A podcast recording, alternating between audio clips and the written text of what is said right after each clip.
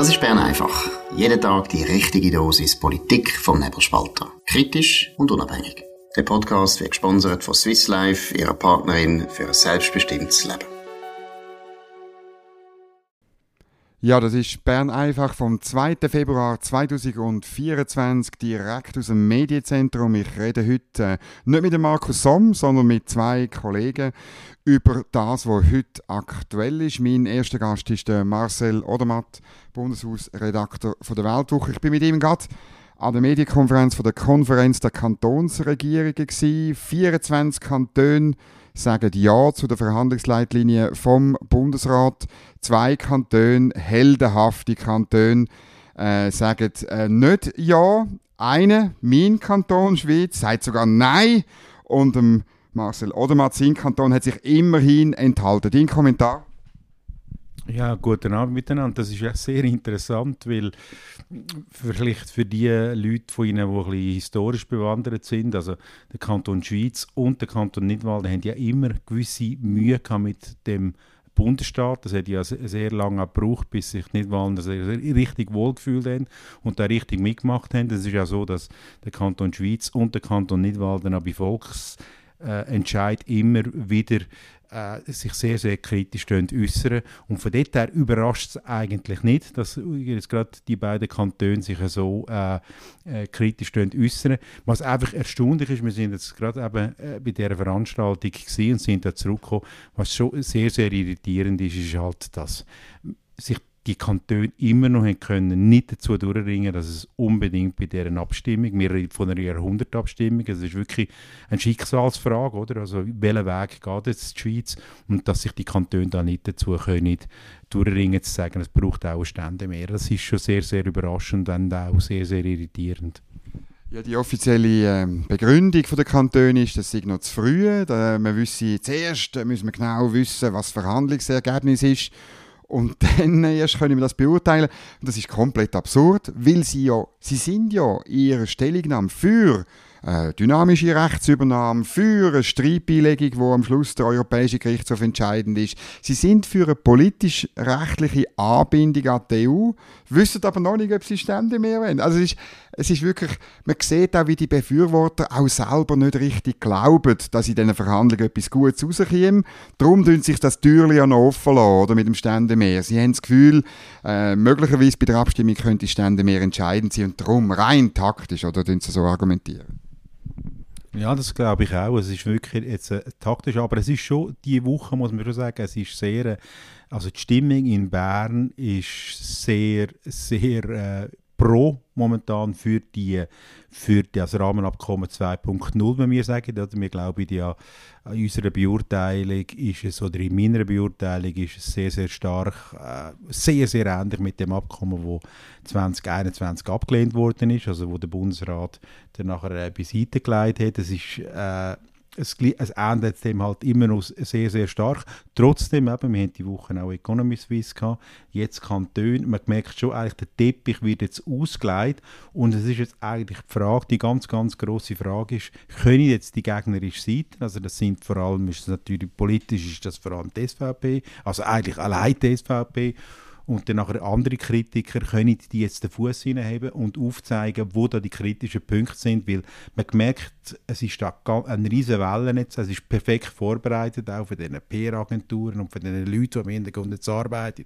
Und versuchen jetzt da den Teppich können ausrollen für das Rahmenabkommen 2.0 und es wird jetzt die Aufgabe sein, das ist sehr, sehr schwierig, sehr, sehr anspruchsvoll, aber ich glaube, es gibt schon Punkte, wo man eben wirklich den Fuß hineinheben und wo man eine Gegensteuer geben kann.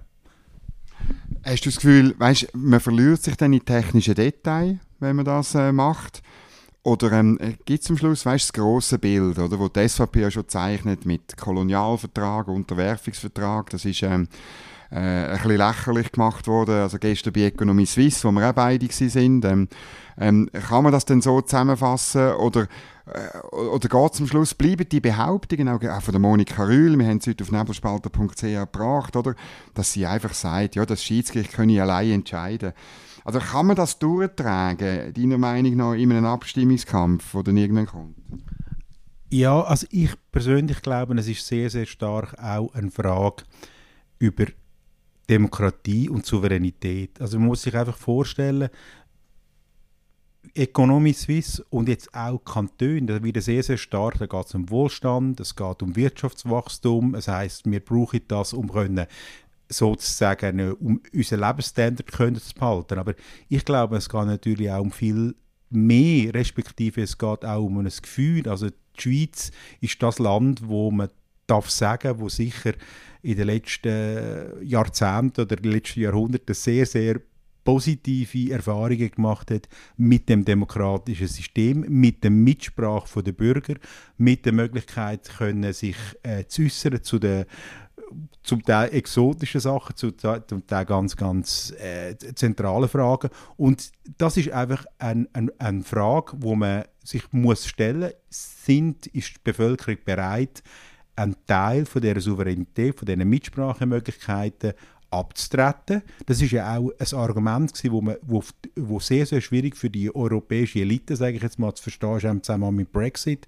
Haben wir da gesehen in Großbritannien, dass, dass in den Briten einfach das Wichtigste ist, dass sie gesagt haben, wir können auf unserer Insel bestimmen, wir können mitdiskutieren. Jetzt können wir das immer weniger, immer beschränkter und wir wollen das nicht mehr. Und das ist auch ein Grund, warum es äh, Briten am Schluss nach einem Jahr für den Brexit abgestimmt äh, äh, haben in einer, in einer Mehrheit. Und da frage ich mich natürlich, kann man die Argumente, kann man das auch zu einer Debatte machen, wo man auch überordnet geht, wo man eben nachher nicht nur über die Details diskutiert, und über, sondern aber über das große Ganze. Und das große Ganze ist, die Schweiz würde, wenn sie da mitmacht, an Souveränität und demokratischer Mitsprache verlieren. Ganz klar. Und das schlägt den Geist weg und die Frage ist, wo sich die Bürgerinnen und Bürger von dem Land stellen, wenn sie das oder wenn sie das nicht. Mir fällt auf, dass eben Befürworter genau über das nicht reden oder? Darum redet sie die ganze Zeit über ähm, die Ausnahmen, die ähm, gewährt worden sind. Ähm, man redet über den Lohnschutz, über die Unionsbürgerrichtlinie. Sie gehen eben auch schon in die technischen Details, behaupten dann irgendetwas. Aber du hast recht, der grosse Elefant im Raum ist ähm, die Frage von der politischen Teilhabe der Menschen in dem Land, von den Bürgerinnen und Bürgern das wird je näher Weißt, das kannst du aufrechterhalten, dass man nur über irgendwie bilaterale redet und so tut. Das sind jetzt immer noch Wirtschaftsverträge. Das ist ja dem Begriff bilaterale. Da muss man sagen, dass, dass der Begriff hat, ja, hat man ja genommen, weil wir Verträge haben immer noch, die rein wirtschaftlich sind und eben keine institutionelle Anbindung haben. Oder? Aber jetzt will man das. Jetzt ist, jetzt ist es wirklich eine politische Frage. Und ich wirklich, vielleicht im Parlament kommen wir immer noch durch. Aber dann wird damals wie beim EWR ähm, ähm, sein, dass man, je länger dass es geht, wird man weniger über den wirtschaftlichen Preis oder Nutzen oder was immer reden, sondern man wird immer mehr über Politik reden. Und das ist auch jetzt heute bei den Kantonen der größere Teil von ihrer Stellungnahme geht gar nicht um die Frage, zum Beispiel die kantonale Souveränität, kommt auch nie vor. Also, es ist dort einfach abgeschrieben, es ist ziemlich viel Copy-Paste, habe ich das Gefühl, von irgendwelchen Bundesrats-PR-Sachen. Das kannst du alles organisieren, die Welle, die jetzt hier läuft. Aber irgendwann, das ist ja das Schöne an unserer direkten Demokratie, irgendwann ist die Welle, äh, muss die wirklich können bei den, bei den Menschen ankommen. Und ich, ich bin immer noch hoffnungsvoll. Ja, das glaube ich, ich, ich, glaub, ich bin ein bisschen kritischer oder ein bisschen skeptischer leider als du. Ich glaube wirklich, das Problem ist bei dieser Abstimmung, also wir haben die letzte vergleichbare Abstimmung 1992, das ist jetzt eine Generation, wo äh, nicht mehr leider nicht mehr da ist, wo ich sage mal, wenn man 1920 auf die Welt gekommen ist, dann war man 72 und hätte noch abstimmen 1992. Also das ist eine ganze Generation von Menschen in dem Land gelebt, wo sich, wo das Bewusstsein haben, dass es auch Vorteile hat für die Schweiz, dass sie ein, ein souveräner Kleinstaat ist, der selber keinen Entscheid fällen. Die Generation ist jetzt nicht mehr da umso wichtiger wird es jetzt sein, da Aufklärungsarbeit äh, zu leisten und eben an den Gegnern zu sein, die auf, das aufzuzeigen, dass es eben eine Bedeutung hat, dass es einen Wert hat, dass Demokratie in schweizerischer Ausprägung dass das ein, ein, ein Gut ist, das in der Schweiz wahnsinnig viel gebracht hat und uns auch wahnsinnig viel äh, äh, äh, geholfen hat, dass wir von vielen, vielen Sachen, die andere Länder haben müssen ertragen und ihre Bevölkerung verschont geblieben sind. Und das wird jetzt sein, das wird man jetzt versuchen äh, zu machen, hoffe ich. Und danach ist es sicher ein, ein offenes Resultat zu erwarten. Aber weißt, du, wenn jetzt in Europa schaust, zum Beispiel die Bauernproteste oder so, oder? Ähm, das zeigt ja auf, dass die repräsentative Demokratie der würden wir uns ja annähern, weil wir eben zum konkret und ein bisschen technisch werden.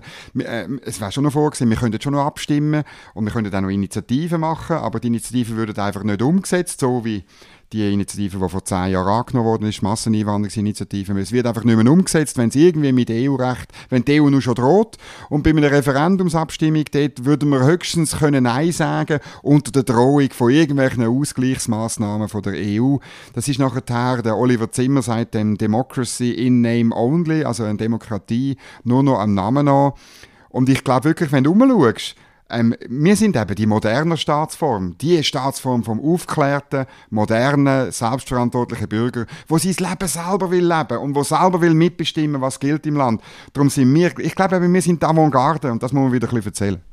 Ja, das finde ich auch, ja. Und, man, und eben, es, es wird da, darum gehen, jetzt in den Leuten das genau zu erklären, die Vorteile vom System. Aber, das werde ich einfach nur äh, da einbringen, das, ist, das hat mich in den letzten Wochen sehr beschäftigt. Der Dominik Ledergerber, das ist der Präsident von der jungen SVP, das ist so ein Goldküstenbauer, ein junger Mann, so ein Mitglied äh, vom, vom Kanton Zürich, von der SVP vom Kanton Zürich.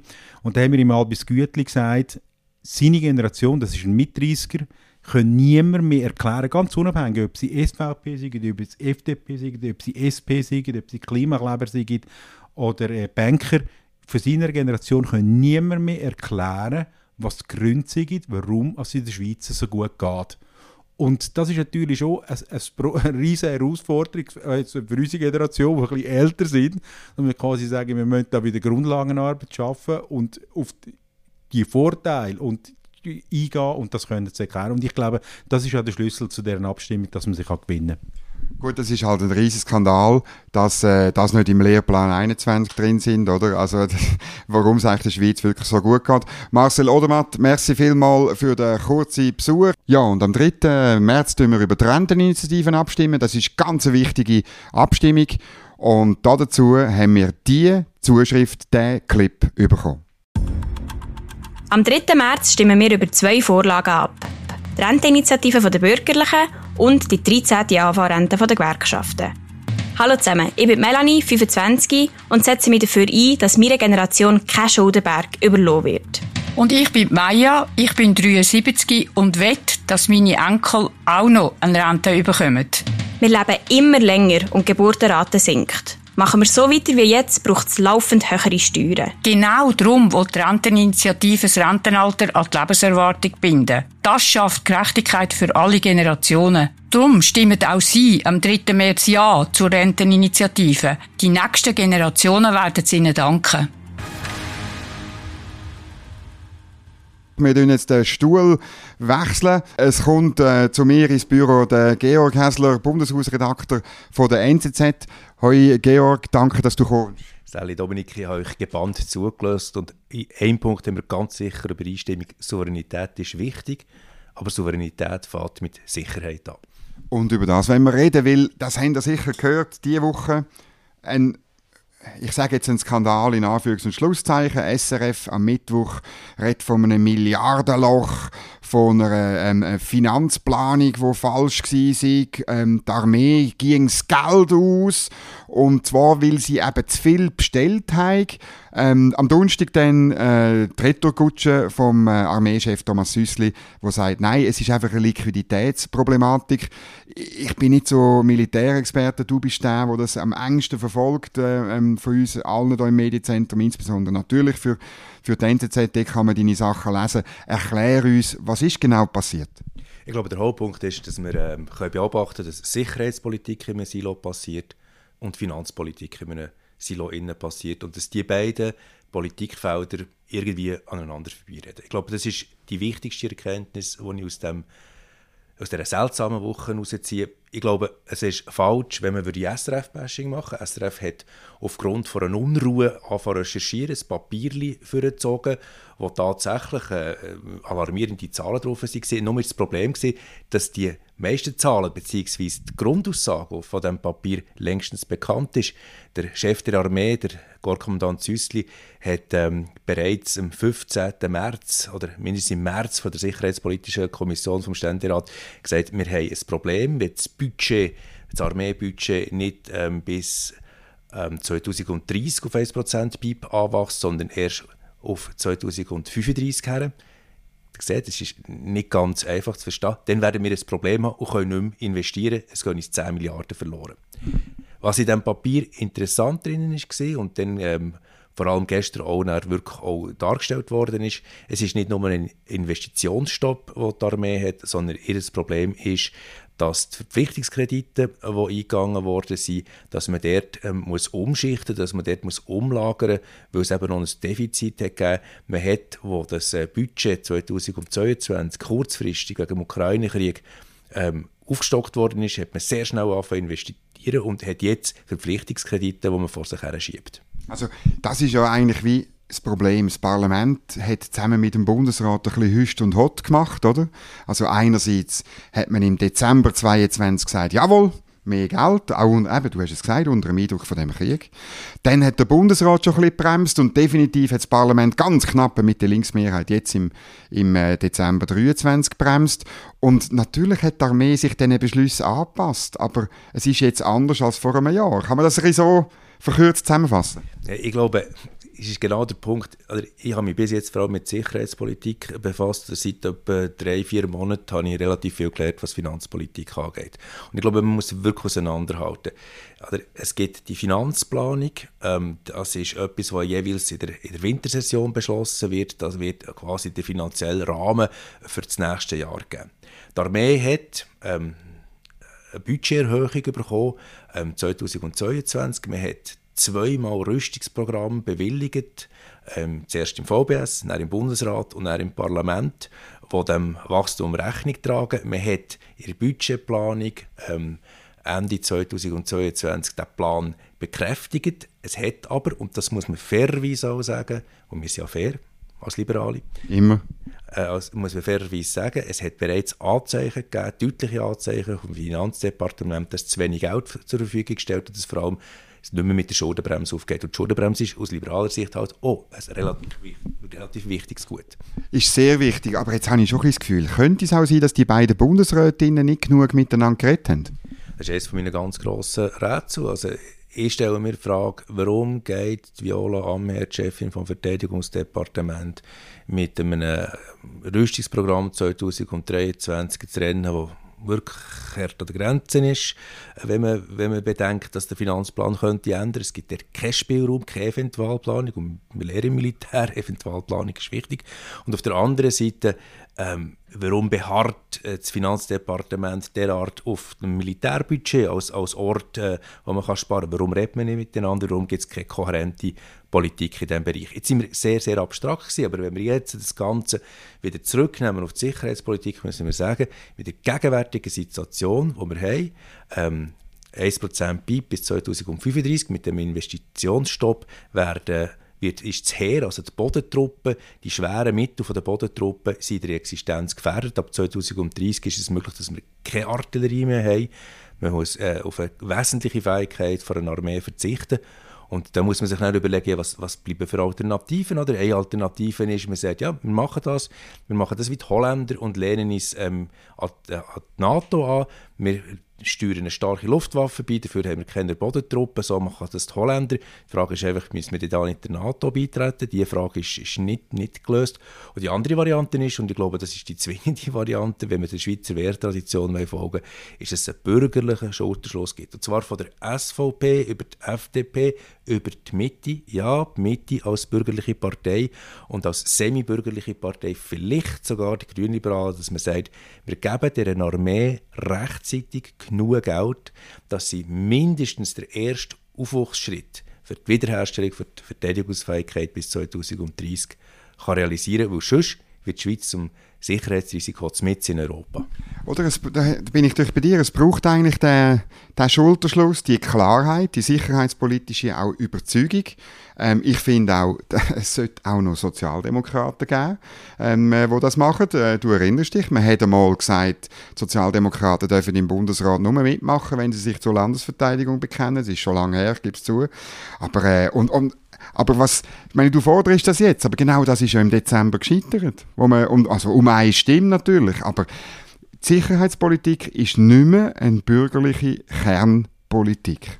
Es gibt ganz offensichtlich in der Mitte-Partei eine Güterabwägung bei gewissen Leuten, weil sie der Bauernlobby folgen oder weil sie äh, mit Sicherheit investieren. Die Armee hat keine Lobby, die Armee hat kein Produkt, die Armee ist eine Versicherung und die Armee macht dann einen guten Job, wenn sie nicht braucht, die Mittel, die man beschafft, nur zum Training dienen. Dann hat die Armee einen guten Job gemacht, dann hat es sich gelohnt. Und das ist natürlich schwierig in einer Welt, wo sehr viel Lobbyarbeit betrieben wird, insbesondere auch von der Landwirtschaft. Das ist die Güterabwägung innerhalb der Mitte-Partei. Ich habe den Eindruck, gerade Ständerätin Andrea Gmür aus Luzern ist, hat begriffen, um was es geht. Auch die, ähm, die Marianne Binder aus dem Kanton Aargau oder der Reto Nause, frisch in Nationalrat gewählt, von der Mitte aus, aus, aus von Bern, die haben die Sache erkannt, die sind dran, ähm, ein Weibel noch innerhalb der Partei. Es gibt Bewegung in der Mitte und ich glaube, die Mitte wird nicht die Partei sein, die die Wehrhaftigkeit von der Schweiz, die Landesverteidigung von der Schweiz zu Grabe trägt. Das werden wir sehen. Das wirst du weiter beobachten für die NZZ, wir beim nebelspalter.ch. Ähm, für Sicherheit wichtig ist auch Energie. Und wenn euch Energie interessiert, tut, dann loset jetzt da rein. Woher kommt unser Strom? Wie viel CO2 stößt die Schweiz tatsächlich aus? Welche Rolle spielt Wasserstoff? Und wie lange haben wir noch Energie, wenn alle Stricke rissen? Die Antworten auf alle Ihre Energiefragen gibt's jetzt auf powerfacts.ch. Von Mobilität bis Gebäude, von Klimaschutz bis Versorgungssicherheit. powerfacts.ch. Fakten statt Fake. Wissen statt Wahrweise. Jetzt unter www.powerfacts.ch. Das ist es gewesen. Bern einfach am 2. Februar 2024 mit den Gästen Marcel Odermatt von der Weltwoche, Georg Häsler, NZZ. Danke vielmals fürs Zuhören von dem bisschen speziellen, direkt aus Bern, Bern einfach sozusagen zu euch in die. Ich wünsche allen ein gutes Wochenende, Dünnt uns weiterempfehlen, denkt dran, es muss sich niemand entschuldigen, wenn er nicht links ist. Wir hören uns wieder am Montag auf dem gleichen Kanal. Das war Bern einfach, gesponsert von Swiss Life, ihrer Partnerin für ein selbstbestimmtes Leben.